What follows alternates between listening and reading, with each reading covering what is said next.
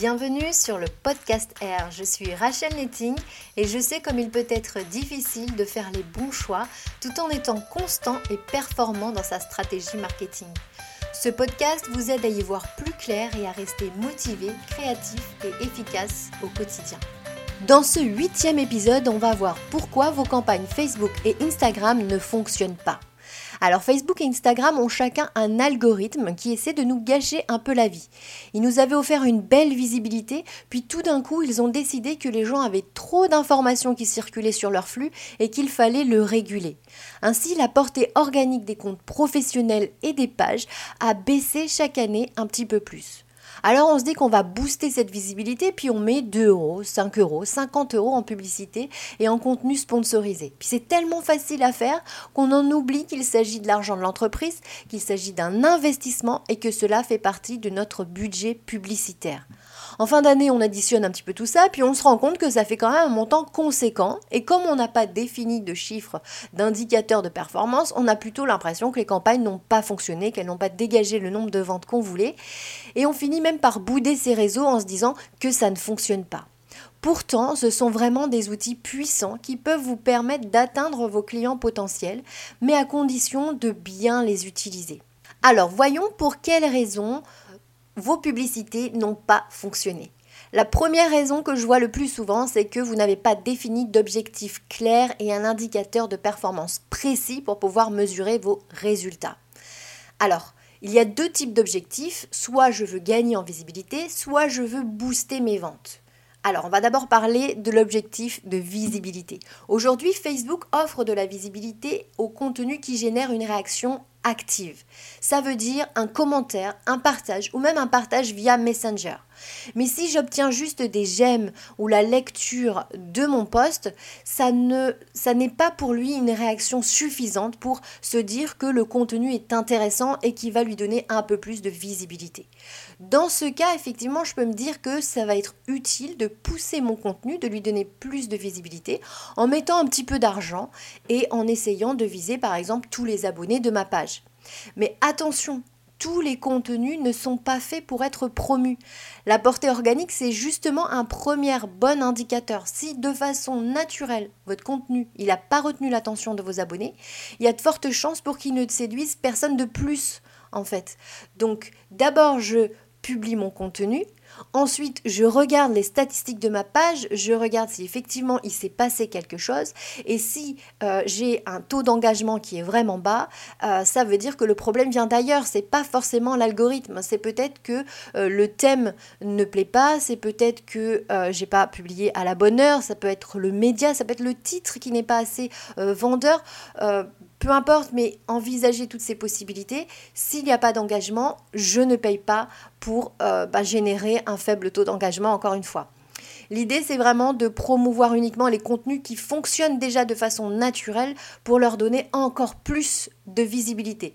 Euh, c'est d'autant plus vrai qu'on sait de par beaucoup d'études, ne serait-ce que quand on va au restaurant, on va choisir celui où il y a déjà du monde dedans. C'est exactement la même chose. Quand je fais la promotion d'un contenu qui a déjà des j'aime et des commentaires, euh, les personnes qui vont voir dans leur actualité sponsorisée sont plus enclins encore à rajouter des j'aime et des commentaires que si euh, il n'y a rien du tout, que le contenu est complètement euh, vierge. Donc c'est vraiment important déjà, même quand je veux juste booster ma visibilité, de faire attention à booster uniquement ce qui fonctionne déjà naturellement. Le deuxième objectif que je peux avoir, euh, c'est de booster mes ventes.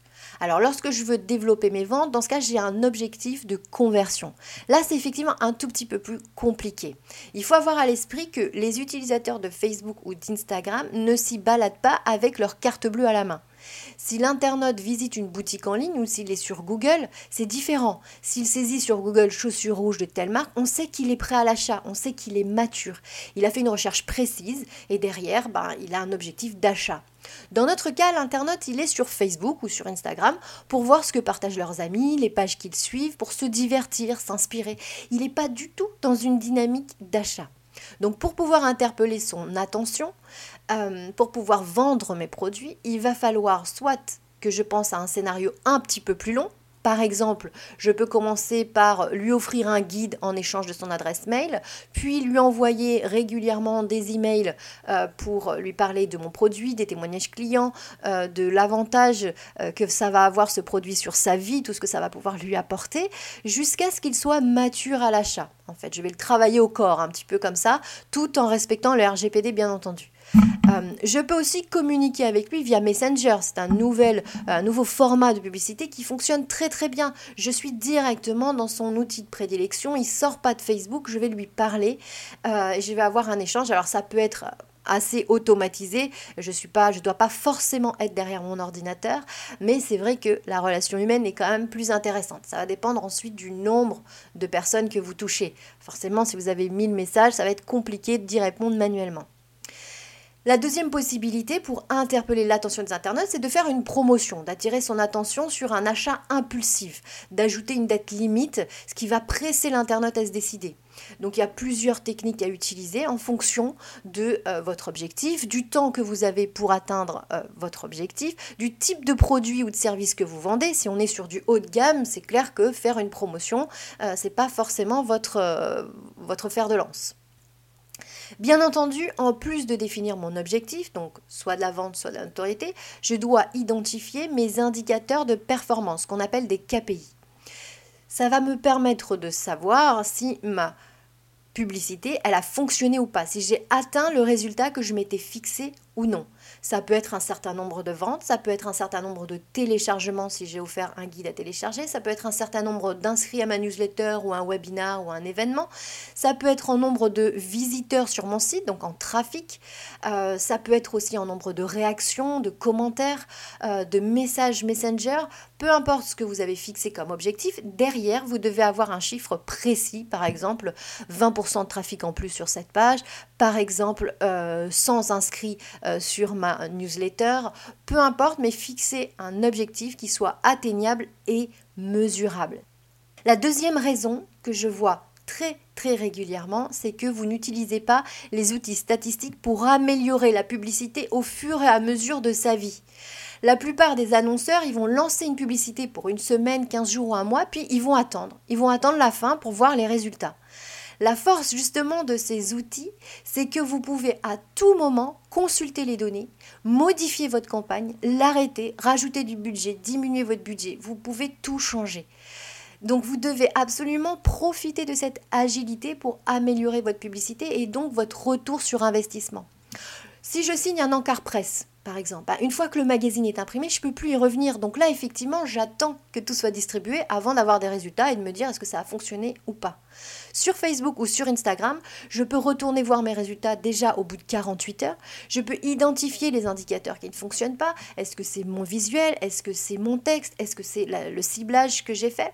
Et je peux modifier des petites choses. Alors au bout de 48 heures, c'est peut-être pas encore suffisant pour avoir assez de données, mais très rapidement quand même, je dois y aller, je dois vérifier si ça ne décolle pas du tout, euh, je sais que je dois faire quelque chose.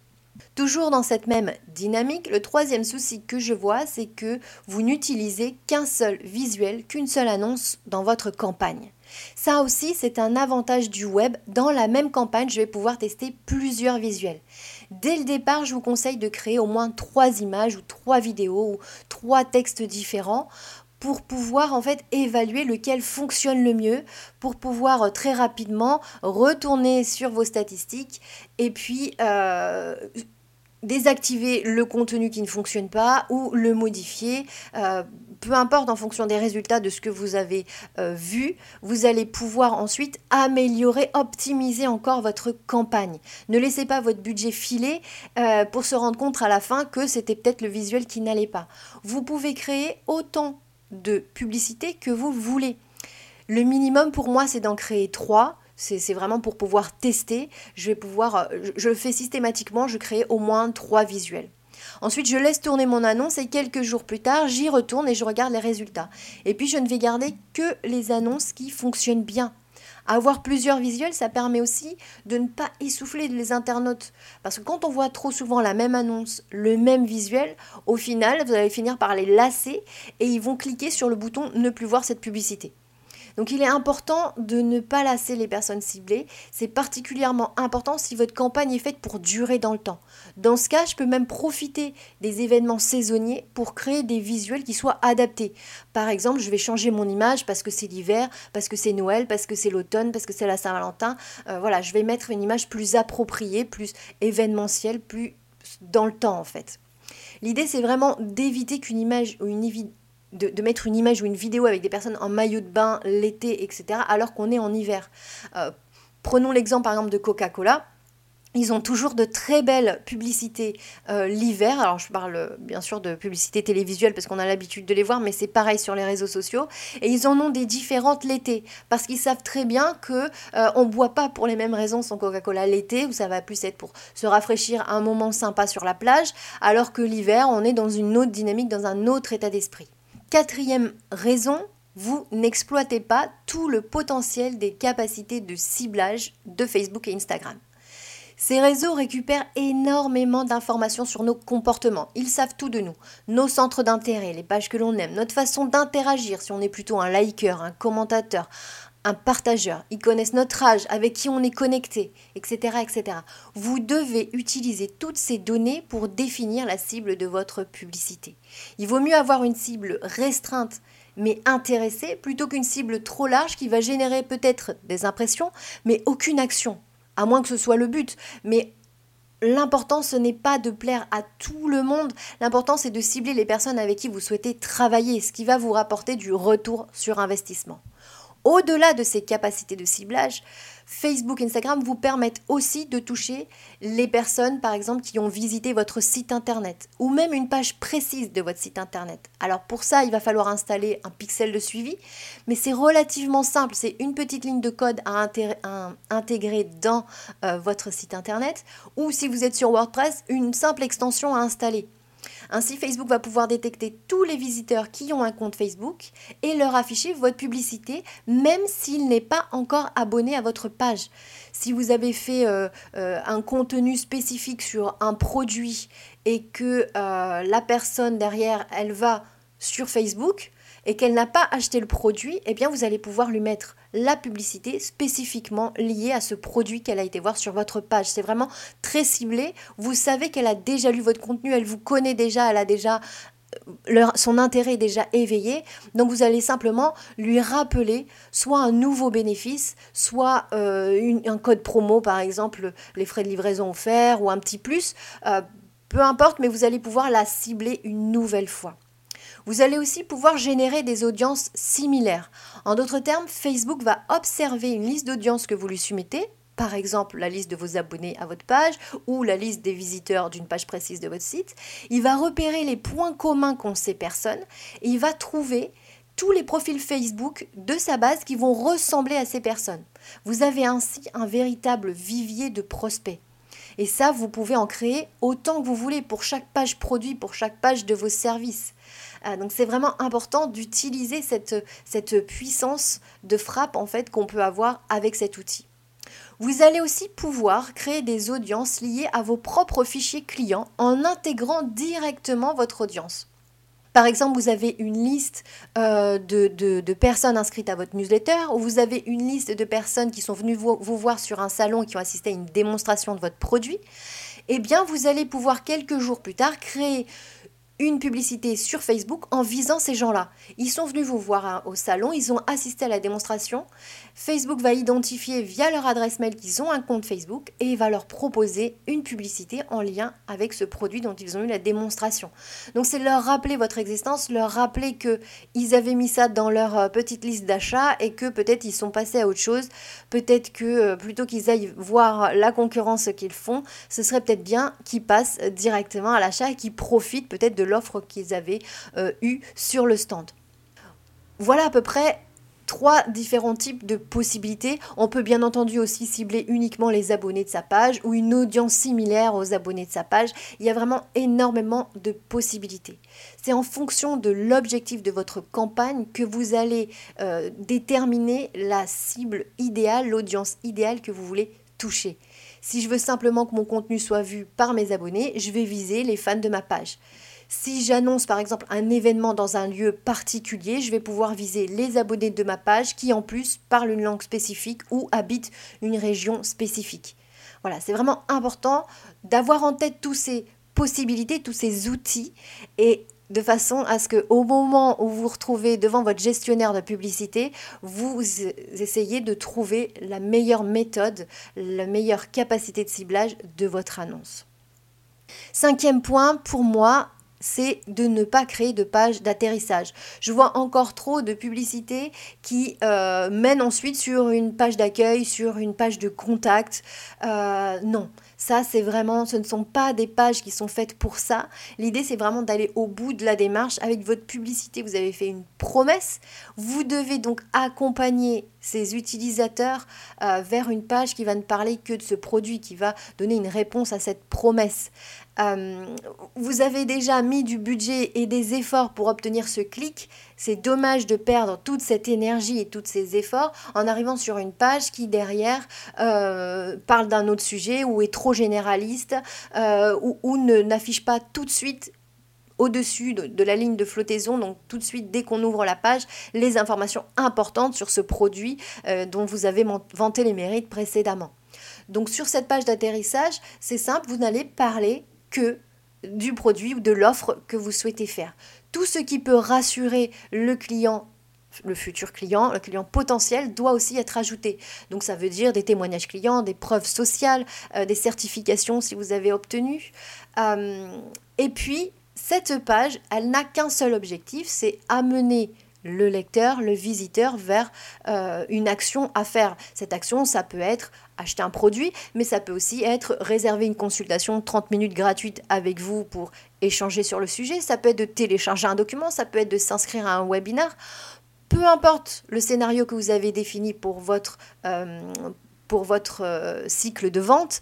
Mais ce qui est important, c'est que cette page, elle n'ait qu'un seul objectif et qu'elle euh, amène, un petit peu comme on le fait euh, en vente commerciale en, face à face. vous savez, on appelle ça la vente en entonnoir, où on commence par des, des, arguments généralistes et au fur et à mesure, on va être de plus en plus précis et on va amener tout doucement, on va accompagner le lecteur vers l'action qu'on veut qu'il fasse. Sur cette page, il ne doit pas y avoir d'autres possibilités que de faire cette action. Parce que c'est pour ça qu'il est venu, c'est pour ça qu'il a cliqué sur l'annonce et on ne veut pas le perdre. Euh, en essayant de rajouter un petit peu de contenu en disant ah oui mais il peut aussi être intéressé par ça parce que je fais ça aussi et tout ça. Au final, euh, plus il va avoir de choix et plus il va être perdu et moins il va savoir où il doit aller. Donc il est venu pour ça, je l'accompagne par la main pour réaliser cette action. Sixième point, vous n'utilisez pas les nouveaux formats proposés. Facebook propose de nombreux médias le carrousel d'images, la vidéo, les formats dédiés au mobile, les, vidéos euh, live, les messengers, etc. Il y a des tas, des tas de possibilités. N'hésitez pas à vous démarquer en utilisant des formules qui ne sont pas encore trop puisées, des formules dont les internautes ne sont pas encore trop lassés. Il y a un moment où notre cerveau, de toute façon, arrive à faire abstraction de certains éléments de la page. Par exemple, les publicités qui sont sur la gauche de Facebook, la plupart du temps, on ne les voit pas. Notre regard est attiré sur la timeline, notre regard est attiré sur des images euh, spécifiques, sur des vidéos qui se lancent tout de suite, sur du contenu un peu plus authentique. Par exemple, les lives, notamment par rapport à une vidéo euh, corporate, va euh, génère beaucoup plus d'engagement parce que elle a cette notion d'authentique. Elle a été faite, elle a été faite en vrai, en réalité, en échange avec des gens. Elle, elle livre un des choses qui sont euh, réelles et pas quelque chose qui a été euh, formaté, scénarisé. L'idée, c'est vraiment de vous différencier de tous les autres contenus qui vont défiler dans le fil d'actualité de vos abonnés. Moi, mon conseil, c'est d'observer ce que font les autres, ce que font vos concurrents même, mais surtout de ne pas faire la même chose. Surtout, de trouver une autre façon de vous rendre visible, de surprendre. On est sollicité en permanence entre les notifications, les mails, la déferlante d'actualité dans notre flux. La plus grande difficulté aujourd'hui, c'est de capter l'attention des gens. Donc n'hésitez pas à sortir des sentiers battus pour pouvoir justement capter son attention l'attirer en fait vers votre contenu que vous avez pris autant de temps et de soin à créer votre produit pour lequel vous êtes euh, animé, pour lequel vous vibrez. Euh, voilà, prenez le soin derrière. Vous avez pris le temps de, créer ce produit du mieux que vous pouvez. Maintenant, prenez le temps aussi de créer vos publicités avec le maximum de soin en expliquant aux gens comment vous allez pouvoir changer leur vie. Et c'est le septième point, c'est d'arrêter de, penser à son contenu, de penser au résultat et de penser plutôt au lecteur. Est-ce que ce contenu va réellement changer leur journée? Est-ce que ça va les faire sourire? Est-ce que ça va leur apprendre quelque chose de nouveau? Est-ce que ça va leur donner envie de partager cette information avec un, ami? Parce que ça va le faire rire, parce que c'est une information importante. Est-ce qu'ils vont avoir la sensation que vous avez compris le souci qu'ils ont à résoudre aujourd'hui? Euh, Vous savez, on parle beaucoup d'empathie. Euh, aujourd'hui, c'est vraiment un terme très à la mode. Est-ce que vous avez fait preuve d'empathie dans votre message? Vous avez compris le souci et que votre produit va justement résoudre cela. En fin de compte, avant même de cliquer sur le bouton promouvoir ou d'aller dans le gestionnaire de publicité, vous devez vraiment planifier convenablement votre publicité. Même s'il s'agit d'un investissement de 2 euros par jour, ça semble pas grand-chose et ne pas nécessiter de, de s'y pencher des heures, eh bien oui, vous devez prendre le temps parce que en tant que chef d'entreprise, vous attendez un retour sur investissement. La publicité sur les réseaux sociaux doit absolument faire partie de votre stratégie de contenu, de votre scénario pour obtenir plus de visibilité ou plus de ventes. J'espère que ce podcast vous aura apporté des informations utiles et pratiques pour améliorer vos publicités sur les réseaux sociaux. Si vous avez des astuces, si vous avez eu des déboires avec vos publicités, n'hésitez pas à commenter. Je serai ravie d'échanger avec vous sur ces sujets. Si ce sujet vous intéresse vraiment, continuez à vous abonner euh, sur le podcast ou sur le blog euh, pour pouvoir avoir de nouvelles informations sur ces euh, sujets. Et puis, je suis en train de préparer justement une formation sur la stratégie de contenu. Ça devrait sortir au mois de janvier. Donc, restez connectés. Et puis je vous dis à la semaine prochaine pour un nouveau podcast.